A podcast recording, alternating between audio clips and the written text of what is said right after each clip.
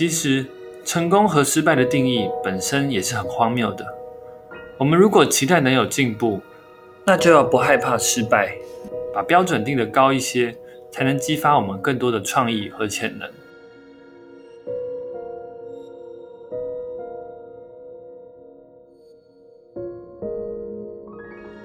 世俗的标准告诉我们，每件事情都有结束，也都有成败。但其实，任何事情在表面上看似结束了，其实往往只是换了一种形式，存在于我们的生活里面。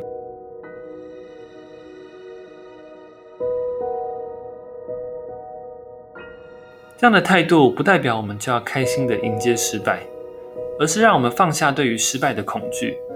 开始专注在享受眼前的人生和挑战。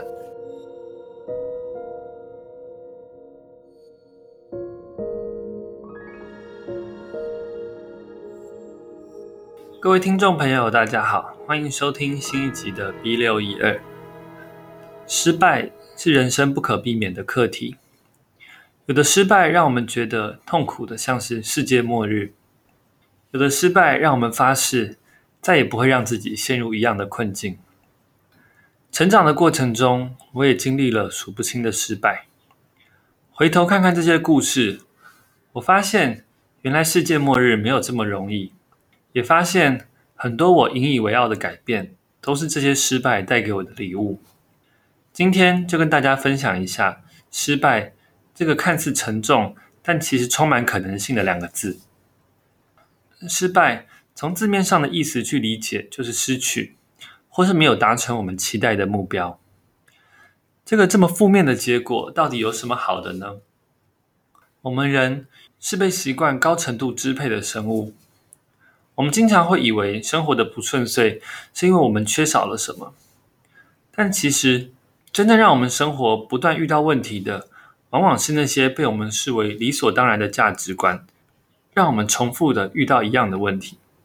而失败就会让那些价值观显得荒谬，显得不再那么理所当然，让我们开始反思，进而带出改变。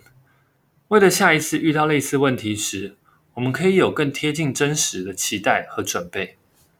那换一个角度切入，我们对于生活经常会有能够进步和前进的期待，但如果我们没有偶尔的失败，往往意味着我们给自己定的目标太容易，也太简单了。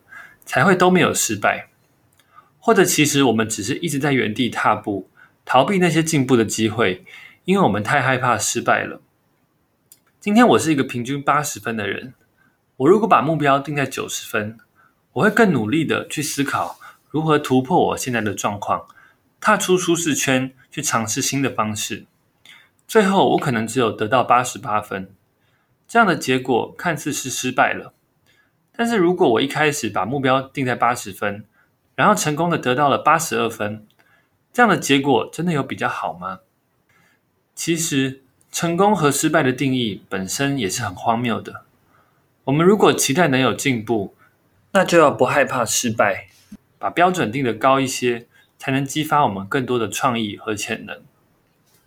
那在我们理解到失败可以不是一件坏事之后，我们要怎么在我们生活中好好的失败呢？要能够不害怕失败，很重要的一步就是我们要先预想失败后我们的应对方式。这个说法很像是我们在攀岩或是做一些极限运动时，教练教我们的第一个动作不是如何往上爬，而是教我们要怎么跌倒。我们需要确保自己如果跌倒了，还是能够安全的落地，我们才敢开始往上爬。挑战有可能会失败的目标，才会有办法突破自己。很多时候，我们因为不知道失败之后要怎么办，所以把失败想得很可怕，因此选择了比较简单、轻松的目标去完成，也不断的在原地踏步。轻松简单或是原地踏步也没有什么不好，但很多时候，我们真的把失败想得太可怕了。而在面对问题时，我们也要拿掉玫瑰色的眼镜。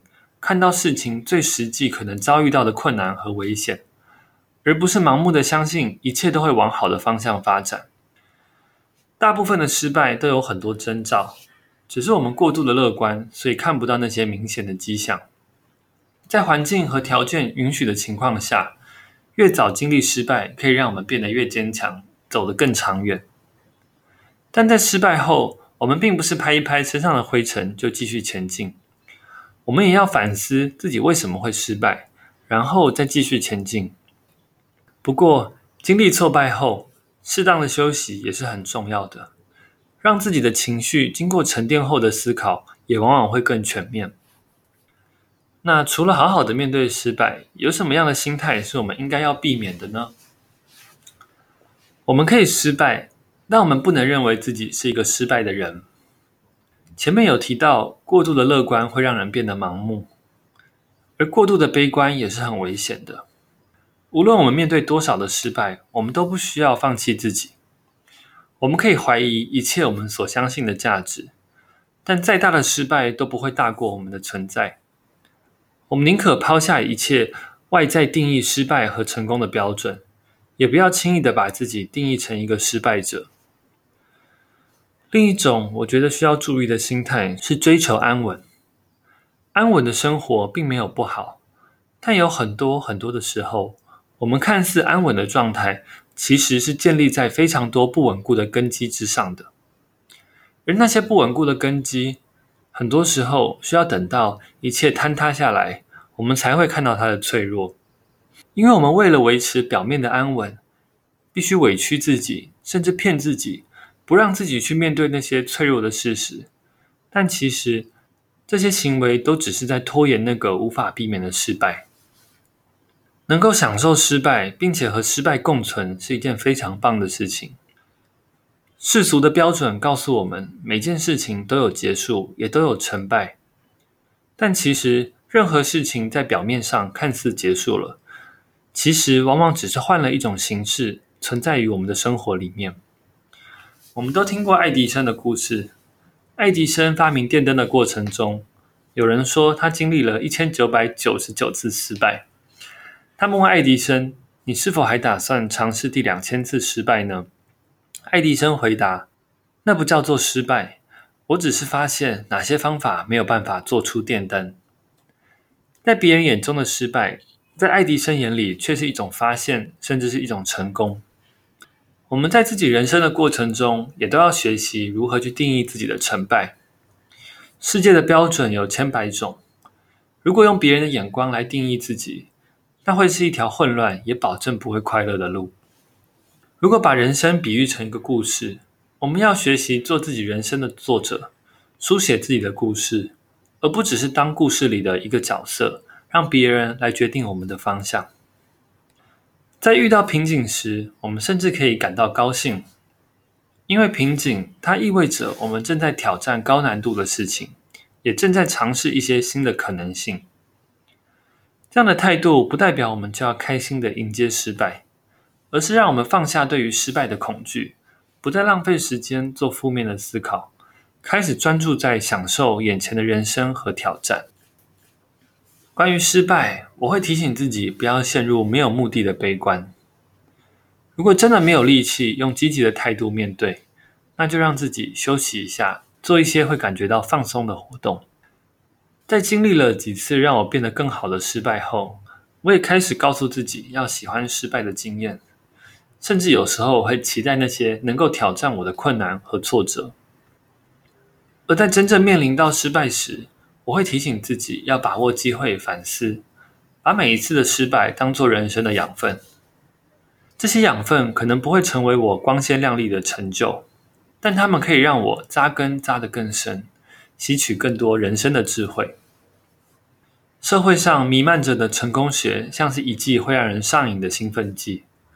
我们拼命的想要达到别人眼里的成功，但却发现这是一条没有终点的无限轮回。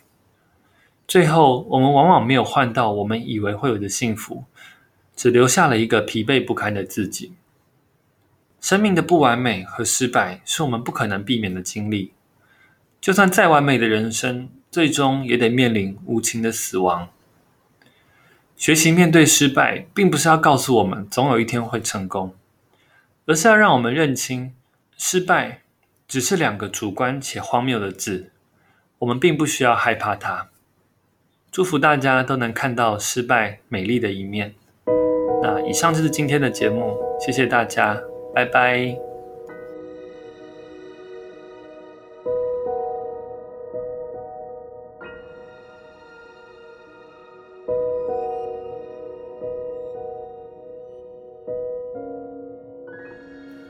感谢收听本期节目。你可以在 Instagram 搜寻 B 六一二点 Podcast，关注这个节目，或是跟我交流想法。谢谢大家，我们下期节目不见不散，拜拜。